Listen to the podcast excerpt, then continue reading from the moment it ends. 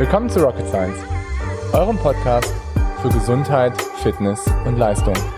Mein Name ist Dr. Golo Röhrken, ich bin Arzt und Coach. Und ich stelle immer wieder fest, dass sich Athleten oder Coaches bei uns vorstellen, die sagen, dass sie mit ihrer Leistungsfähigkeit momentan stagnieren, dass sie einfach nicht richtig vorankommen, dass sie vielleicht auch so das Gefühl haben, manchmal Richtung Übertraining, Burnout irgendwie zu rutschen oder sie vielleicht sich auch jedes Jahr es immer wieder so läuft, dass sie drei, vier Monate es ganz gut funktioniert und sich dann meistens verletzen, irgendwelche kleinen Verletzungen sich einhandeln, Achillessehne, Knie, wie auch immer und dann eigentlich wieder pausieren müssen und dann geht's wieder vom Neuen los und immer wieder kommt man in diesen Teufelskreis. Und ich kann euch nur sagen, einer der Gründe, die dafür verantwortlich ist, meines Erachtens nach, ist das High-Intensity-Training. Und High-Intensity-Training ist eine Trainingsform, die keine Frage ultimativ effektiv ist und die auch einen, wenn man die Kapazität mitbringt, sehr, sehr weit nach vorne bringen kann. Aber ich stelle immer wieder fest, dass drei Sachen bei High-Intensity-Training nicht richtig gut funktionieren und dass drei Sachen bei HIT auch dazu führen, dass ihr ausbrennt, dass ihr stagniert und dass ihr euch im schlechtesten Fall auch Richtung Übertraining oder Verletzung rutscht. Okay, fangen wir an. Was sind diese drei Sachen, die ich gesagt habe? Also die drei Sachen, die ich immer wieder sehe, ist eigentlich Nummer eins, dass das High-Intensity-Training passt nicht zu deinem Leben, passt nicht zu deinem Alltag. Es wird einfach auf Teufel komm raus durchgeführt und du hast immer das Gefühl, wenn du das Training machst, dass du irgendwie all out gehen musst an deine Belastungsgrenze, dass du einfach das Ganze komplett durchziehst in deinem Trainingsplan.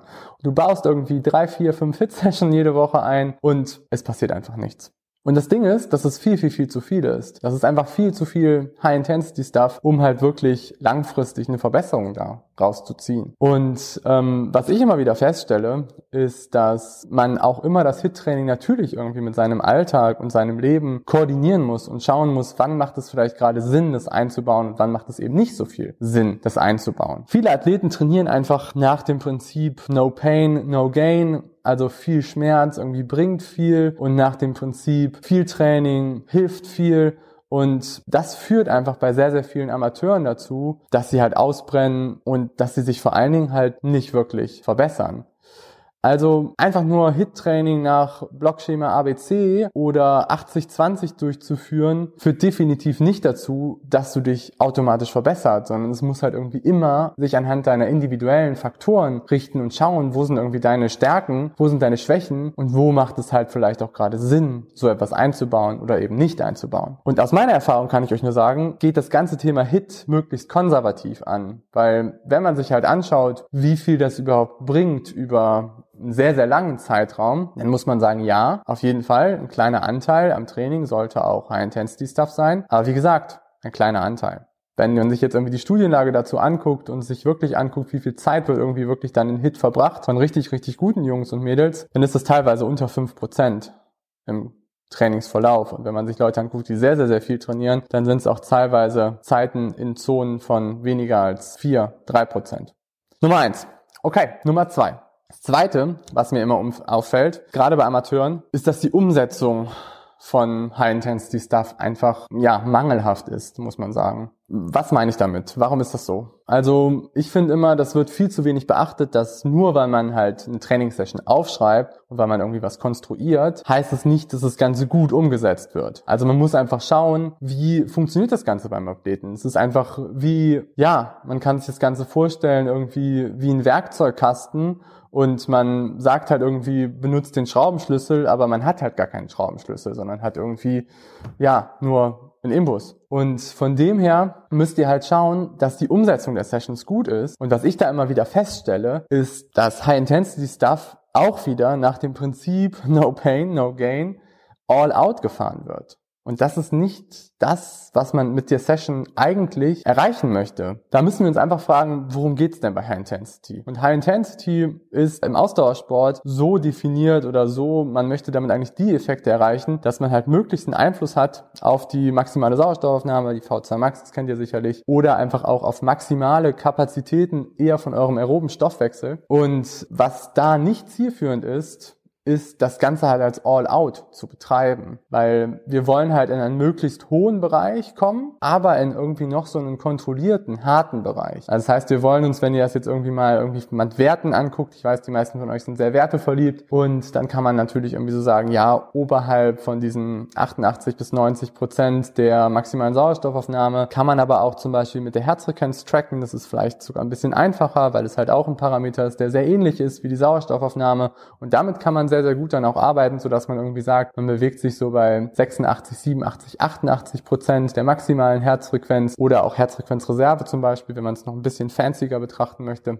Aber grundsätzlich, sage ich mal so vom Körpergefühl her, achtet darauf, dass ihr halt hart fahrt, aber kontrolliert. Das ist kein All-Out. Ne? Also es sollte auch kein All-Out sein. Und wenn ihr halt merkt, dass ihr nicht mehr in dem roten Bereich seid, sondern langsam in den rötesten Bereich und danach in den schwarzen Bereich kommt, wo halt irgendwie die Lichter ausgehen, dann kann man nur sagen, habt ihr halt das Workout nicht richtig durchgezogen und habt es halt nicht richtig umgesetzt. Und da muss man sagen, ist es auch häufig so, dass die Pausenlänge auch entscheidend ist, weil die ist halt meistens dann zu lang. Also dann werden halt die Intervalle meistens all out gefahren und die Pausen werden dann einfach zu lang gestaltet, sodass man irgendwie sagt, pass auf, wir haben ein Intervall irgendwie von fünf, sechs Minuten und wir haben dann eine Pause dazwischen von acht, neun, zehn Minuten. Das ist auch nicht effektiv weil ihr einfach diesen harten, kontrollierten Bereich in der Pause wieder komplett kompensiert. Also euer Körper hat ihn dann komplett verarbeitet. Es dauert dann wieder relativ lange, bis ihr halt irgendwie wieder in diesen Bereich reinkommt mit eurer Sauerstoffaufnahme, eurem kardiovaskulären Output, wie auch immer. Auf jeden Fall ist es nicht so effektiv, die Pausen zu lang zu gestalten. Und dann